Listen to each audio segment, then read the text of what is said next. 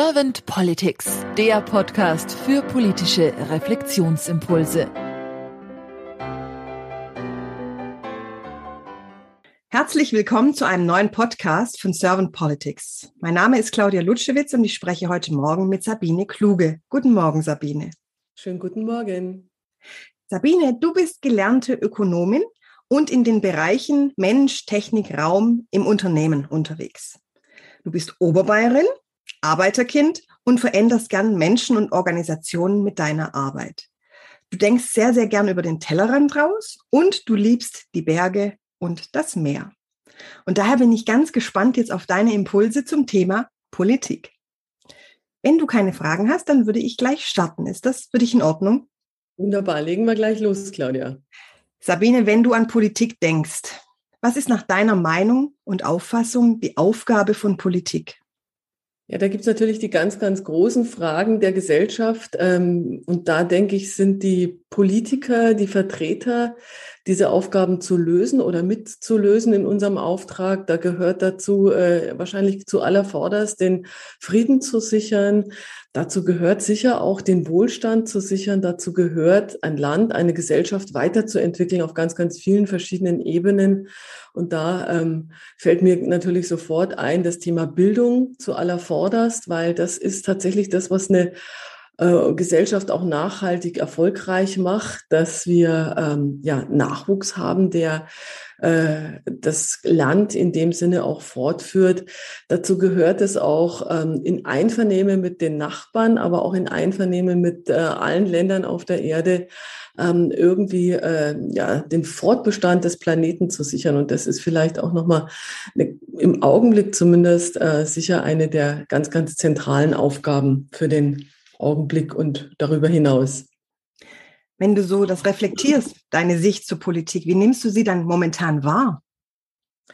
Ich glaube, aus der Perspektive von einer Bürgerin wie mir äh, sieht Politik im Augenblick vergleichsweise träge aus. Sie ist vergleichsweise äh, unsichtbar geworden und ähm, oder weitgehend unsichtbar geworden. Und ich glaube aber gleichzeitig, dass äh, ich ihr oder wir ihr äh, mit dieser, mit diesem Blick eigentlich gar nicht gerecht werden, weil ich lebe hier in Berlin der Bundestag ist nicht weit weg ähm, und die Abgeordneten arbeiten nicht weit weg von hier, die großen äh, Ämter, Innenministerium, Außenministerium etc. etc. Und ich weiß, dass die Menschen dort wahnsinnig viel arbeiten, ähm, wahnsinnig überlastet sind. Das heißt, offenkundig ist es doch ähm, eine sehr, sehr große und sehr, sehr herausfordernde und auch zeitraubende, energieraubende Aufgabe, äh, schon jetzt in dieser sehr, sehr komplexen Zeit dem gerecht zu werden, was eigentlich getan werden muss, um ähm, dieses Land dahin zu bringen, ähm, wo wir eigentlich alle sein wollen. Also ich glaube, das ist ein echt harter Job, ein gigantisches Projektmanagement. Und ich glaube, dass wir uns aus Bürgersicht da oft überhaupt gar keinen Begriff davon machen, was das eigentlich für ein dickes Brett ist. Deswegen bin ich auf der einen Seite sehr, sehr ungeduld, ungeduldig, gerade wenn es um äh, Ökologie und Bildung geht. Und auf der anderen Seite sehr, sehr gnädig, wenn ich äh, im Detail wahrnehme, was das eigentlich echt für ein dickes Brett ist. Und vielleicht nochmal ein Einblick. Ich komme ja ursprünglich von Siemens, 25 Jahre Konzern, Großprojektgeschäft, also ähm, Anlagengeschäft ähm, und habe da also sehr, sehr hautnah gelernt und erlebt, was es eigentlich bedeutet, ein großes Projekt zum Erfolg zu bringen.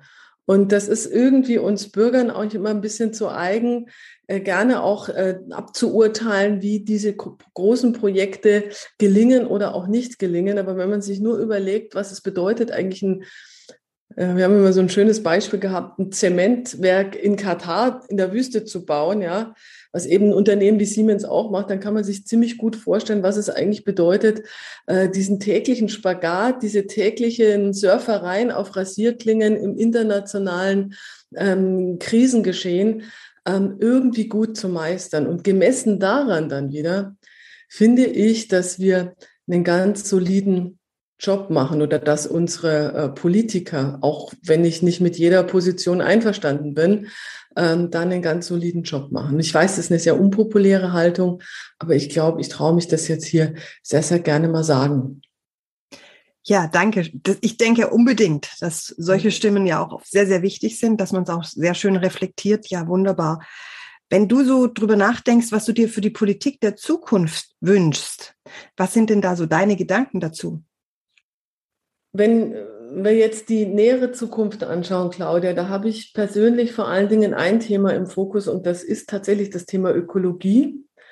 Ähm, mich persönlich drängt das schon lange, eigentlich schon viele Jahrzehnte. Und interessanterweise habe ich mich trotzdem in meiner Ausbildung und in meinem Wirken auf die ökonomische Seite ähm, der Arbeitswelt zum Beispiel auch geschlagen oder unserer Gesellschaft geschlagen mit dem, was ich tun, mit dem, wie ich wirke. Aber ich glaube, gerade in den letzten Jahren ist das Thema Ökologie immer dringlicher geworden.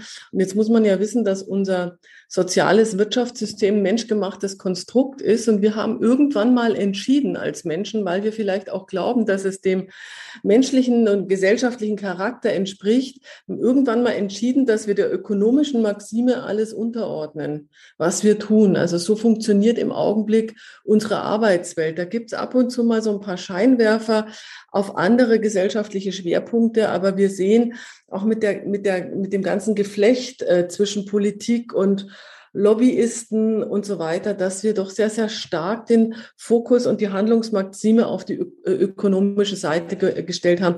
Und man könnte sich in einem utopischen System ja auch vorstellen, man hätte bei der Industrialisierung vor mehreren hundert Jahren einfach nicht die ökonomische, sondern die ökologische Maxime vorangestellt. Das ist insofern eine Utopie, als wir damals als Gesellschaft wahrscheinlich ein Thema hatte und das hieß eben Wohlstand äh, zu den Menschen zu bringen und die Armut zu lindern. Und da war halt die Ökonomie sozusagen das Mittel der Wahl. Aber jetzt stehen wir an einem anderen Punkt. Wir tun uns unheimlich schwer, von diesem Besitzstand irgendwie Abschied zu nehmen. Jeder Mensch, der irgendwas erreicht hat und jede Gesellschaft, die was erreicht hat, auch ökonomisch, möchte das auch gerne erhalten und bewahren. Und das geht aber nur, wenn uns der Planet nicht um die Ohren fliegt. Und da gibt es die einen, die sagen, es ist da nicht so schlimm da draußen. Und dann gibt es die anderen, die sagen, wir kriegen das irgendwie in Einklang. Und tatsächlich ist da an der Stelle meine Wahrnehmung, dass wir noch viel zu wenig darauf achten, dass äh, wir gerade massiv sägen an dem Ast, auf dem wir sitzen. Und das lässt sich nicht leugnen, also es sei denn, man negiert alle Wissenschaft, äh, die dazu zurzeit veröffentlicht wird. Und deswegen wäre für mich eine Politik ganz besonders wichtig, die vor allen Dingen Unternehmen, aber auch Privatmenschen ganz, ganz stark in die Pflicht nimmt, äh, ökologisch zu denken und zu handeln. Ein Gedanken möchte ich an der Stelle noch sagen. Da, ich höre schon ganz laut die äh, Mahner, die dann sagen, ja, das funktioniert ja alles nur mit Verboten und Verbote sind ganz, ganz furchtbar. Ähm, Gesellschaft funktioniert nur mit Geboten. Ja, also, und das wissen wir spätestens seit Moses, ob er jetzt existiert hat und man daran glaubt oder nicht. Aber da gab es schon mal zehn Gebote und diese zehn Gebote, die waren halt eigentlich Verbote, ja. Also da solltest du nicht töten und ich bin wahnsinnig froh, dass wir nicht töten sollten. Da solltest du äh, irgendwie was auch immer nicht tun, nicht stehlen oder sonst was. Und ich bin ehrlich gesagt froh, dass es dieses Verbot gibt, nicht zu töten, nicht zu stehlen und dass es noch ein paar andere Verbote gibt. Ähm, zu unserem Thema. Äh, ich habe mich vor kurzer Zeit intensiv beschäftigt mit dem Thema ähm, Verschmutzung von Flüssen zu Beginn, zum Beginn der Industrialisierung. Also ein Unternehmen, das wir heute als BASF kennen, im 1800 sowieso. Also das war der Start überhaupt von ökologischem Denken, als man gemerkt hat, dass halt äh, in den dort an, ansässigen Flüssen alles Leben stirbt. Und als es dann irgendwie auch ruchbar war, dass es irgendwie auch den Menschen an den Kragen gibt, dann hat man angefangen, darüber nachzudenken, dass man nicht jeden Dreck in Rhein und Main reinschütten kann. Und natürlich funktioniert gesellschaftliches Miteinander auch mit Verboten. Mhm. Und die oberste Handlungsmaxime ist natürlich Freiheit, aber Freiheit von Mündigen, die eben auch denen überhaupt auch klar ist, dass äh, wir nur so handeln können, dass es diesen Planeten für unsere Kinder und für unsere Enkel noch gibt. Und wenn das mit Verboten ist, dann muss es auch mit Verboten geschehen, weil ich finde es momentan moralisch ganz, ganz dramatisch und grausam, was wir unseren Kindern, unseren Enkeln hinterlassen. Ja. Danke für deine Gedanken. Sind wir bald auch schon am Schluss, Sabine. Aber eine letzte Frage habe ich noch an dich. Und zwar, lass uns mal in diese Glaskugel reinschauen. Und nehmen wir mal an, du wärst jetzt Bundeskanzlerin und du dürftest mit deinem Team drei deiner Herzensthemen gleich zu Anfang angehen. Welche wären das gleich am Beginn? Mein größtes Herzensthema wäre, dass alle Politiker ein Kommunikationstraining durchlaufen müssen, damit sie aufhören, mit diesem Bashing und Abwerten von anderen Positionen, weil die wichtigste Aufgabe von Politik ist genau diese sehr, sehr auch teilweise extremen Positionen in der Gesellschaft zu gewichten, aber letzten Endes auch daraus einen Konsens zu finden. Der ist manchmal lauwarm, aber es ist eben ganz, ganz wichtig, dass man dazu bestimmte Kommunikationsformen beherrscht. Und das ist momentan, finde ich, ganz, ganz furchtbar, dass die Opposition eigentlich immer noch in alter Männermanier, sorry, dass ich das jetzt so sage, aber also gerade jungen Frauen der Opposition äh, derzeit äh, ganz bewusst auch auf diese äh, ja, farbige äh, Koalition einfach draufschlagen, weil sie eben nicht im Driver's Seat sind. Und da muss ich sagen, äh, liebe CSU und liebe Linke, ist halt schade, aber wenn ihr geil gewesen wärt, hättet ihr einen Regierungsauftrag gekriegt. Ihr habt den halt nicht gekriegt. Und das wird nicht damit besser, dass ihr jetzt auf die anderen draufschlagt.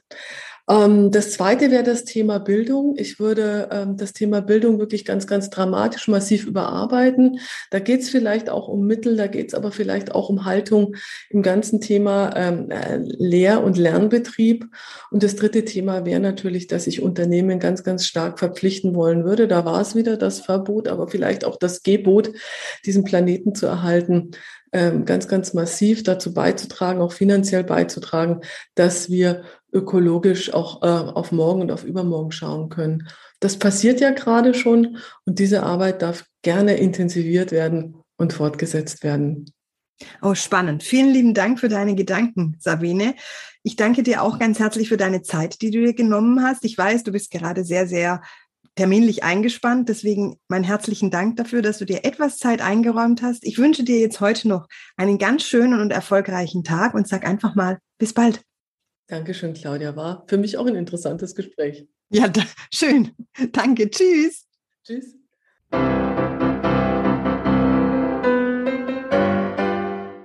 Servant Politics gibt's auf Spotify, Apple Podcasts und überall, wo es Podcasts gibt.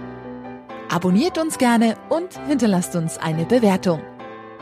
Servant Politics, der Podcast für politische Reflexionsimpulse.